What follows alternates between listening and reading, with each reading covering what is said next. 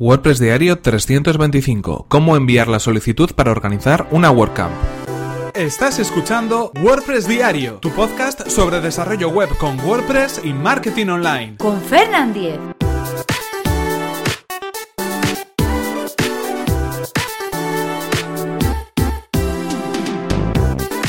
Hola, ¿qué tal? Hoy es viernes 20 de octubre de 2017 y comenzamos con un nuevo episodio de WordPress Diario donde vamos a hablar acerca de cómo enviar la solicitud para organizar una WordCamp. Pero antes recordaros que en este episodio está patrocinado por Raidboxes. Raidboxes es una compañía de hosting especializada en WordPress con la misión de facilitarle la vida a sus clientes. Entre sus más de 1500 clientes cuentan con 400 agencias que pueden enfocarse en sus proyectos sin dedicar tiempo a la gestión y el mantenimiento de su hosting y sus instalaciones de WordPress.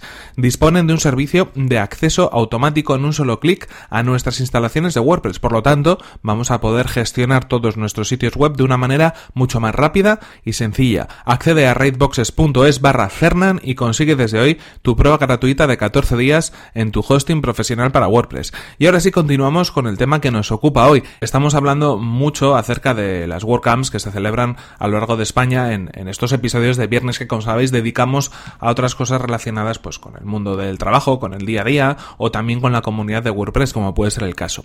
Eh, concretamente os puedo contar que desde la organización de la Meetup de WordPress Bilbao hemos enviado ya la solicitud para poder celebrar el año que viene lo que será la próxima WordCamp Bilbao. En principio todavía está pendiente de que pueda ser aprobado, pero en cualquier caso, aunque no tengamos aún la noticia, sí me gustaría explicaros cuál ha sido el proceso para poder enviar esta solicitud, porque seguramente quizás alguno de vosotros os preguntéis cuál es eh, de algún modo la forma en la cual hay que gestionarlo, o incluso estáis pensando en hacer lo mismo con vuestra comunidad local, bien sea en España o bien sea en cualquier otro país, y queráis también saber cuál es el proceso.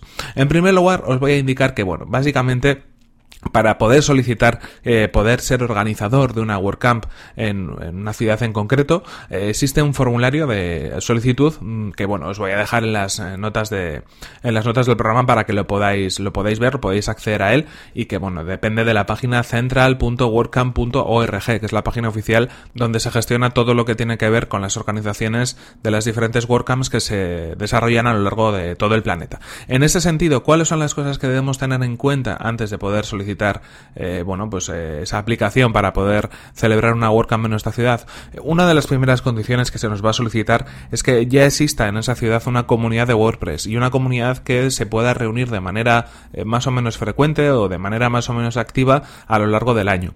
No podemos de algún modo y no tiene ningún sentido de algún modo celebrar una WordCamp, que es un evento de comunidad, un evento para difundir WordPress y para promocionar WordPress dentro de nuestra ciudad, no tiene ningún sentido que se pueda hacer si realmente antes no comprobamos que hay una comunidad o se están haciendo diferentes actividades relacionadas con, con ese fomento, con esa promoción. En ese sentido, lo que puede demostrar que realmente hay un movimiento en funcionamiento y hay una organización local es que se celebren meetups, que se celebren encuentros a través del formato meetup. En ese sentido, eh, WordPress utiliza de algún modo la centralización de la organización de esos eventos locales mediante el sitio web meetup.com. Si os dais cuenta, todos los grupos que existen a lo largo del planeta que están de algún modo celebrando encuentros de manera periódica a través del, sitio web meetup.com. En ese sentido, en Bilbao, en la comunidad eh, que yo estoy organizando a medias con más gente, como por ejemplo Marco Ramajo, eh, seguimos continuando esa organización a través de meetup.com y ahí si queréis acceder al grupo y ver lo que más o menos puede estar previsto o los eventos que se han celebrado, lo único que tenéis que hacer es entrar en meetup.com y buscar WordPress Bilbao. En ese sentido, ahí, bueno, pues es una de las condiciones que deberíamos tener en cuenta. No podemos pensar en organizar un evento tan grande como una WordCamp sin previamente haber trabajado poco a poco a un nivel un poco más bajo en la organización y en la formación de esa comunidad.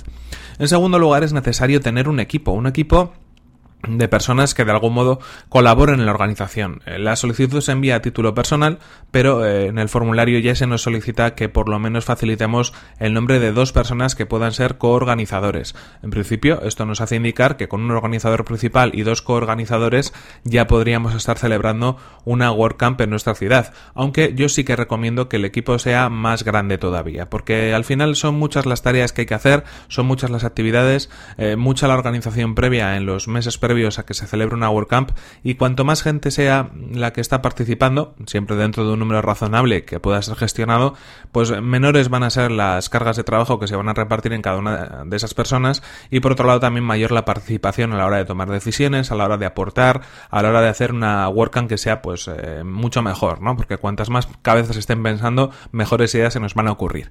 En este mismo formulario se nos van a pedir el formulario que os he comentado al principio del programa y que os dejo en las notas de, de este episodio en este mismo formulario, como, como digo, se nos va a pedir eh, bueno, información relativa a nuestros datos personales, eh, nuestro nombre, apellidos, medios de contacto, donde vivimos, también información sobre nuestra relación con la comunidad, es decir, cómo participamos y cómo colaboramos con esa comunidad de WordPress.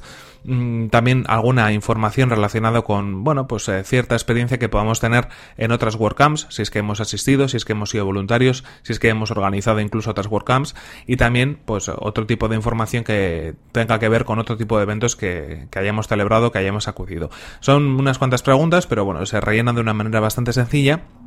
Y finalmente, cuando finalizamos esta solicitud, pues se envía al equipo de organización y al equipo de decisión que, pues al cabo de unos días, comunica pues de algún modo si hay permiso o no para poder celebrar esa WordCamp. ¿Por qué tiene que ser así? Una WordCamp como tal es un evento de la fundación de WordPress, es quien en principio abandera ese evento, quien es el titular de algún modo de la organización, solo que delega la gestión de todas las partes de la organización o de el 90% de las partes de la organización a las comunidades locales. Así que en principio tú estás organizando como organizador o como coorganizador, estás organizando esa WordCamp pero realmente es un evento que se celebra a través de la fundación. De ahí que no haya ningún tipo de ánimo de lucro, de ahí que no eh, se puedan obtener beneficios a título personal de esa de la gestión de esa WordCamp, sino que todo vaya, digamos, devuelto o en detrimento de, de, la, de la propia fundación eh, de WordPress, que es la que se encarga de algún modo de, de, gestionar todo, todo el nombre y toda la marca y todo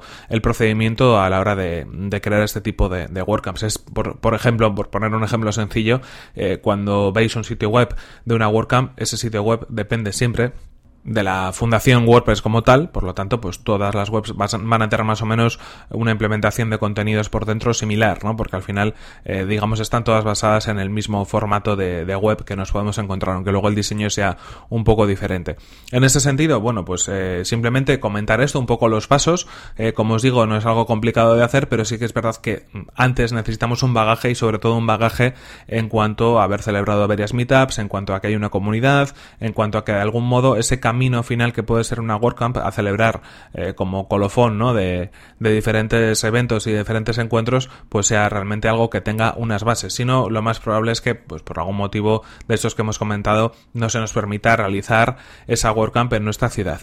En cualquier caso, voy a seguir comentando un poco más cómo va la organización de la comunidad de WordPress Bilbao, voy a seguir comentando un poco más a ver esa solicitud que hemos enviado en qué queda finalmente y os lo contaré en este podcast para que todos vosotros también lo podáis saber y para compartirlo con, con todos vosotros. En cualquier caso, esto es todo por hoy. Aquí terminamos este episodio de WordPress Diario, episodio número 325.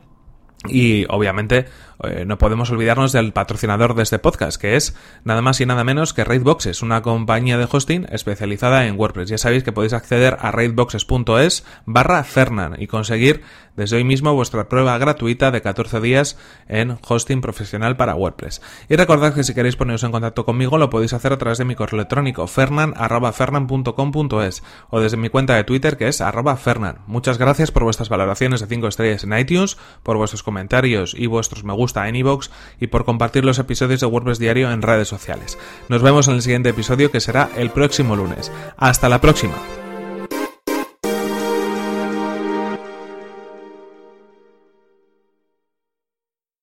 hay bastantes cosas que contar en esto de las WordCamps, pero poquito a poco, ¿vale? Cada viernes vamos contando alguna cosita más y vamos actualizando información. Buen fin de semana.